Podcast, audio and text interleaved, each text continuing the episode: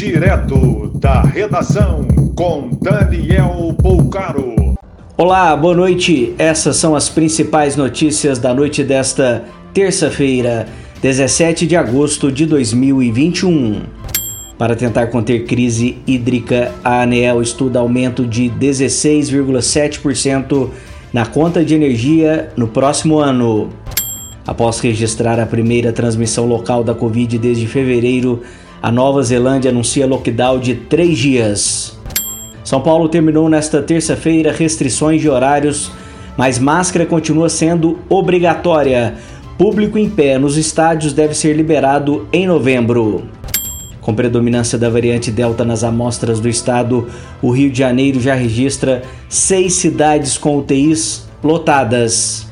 Internado desde sábado na Casa de Saúde de São José, o cantor Zeca Pagodinho, de 62 anos, apresenta evolução e não usa suporte de oxigênio. Minas Gerais já confirma vacinação total da população adulta em 17 municípios. Ocupantes de avião que desapareceu há duas semanas em Roraima seguem desaparecidos. O piloto, um mecânico e empresário. Eles estavam a caminho de um garimpo ilegal em terra Yanomami. A Força Aérea encerrou as buscas no domingo, mas o Corpo de Bombeiros prossegue procura.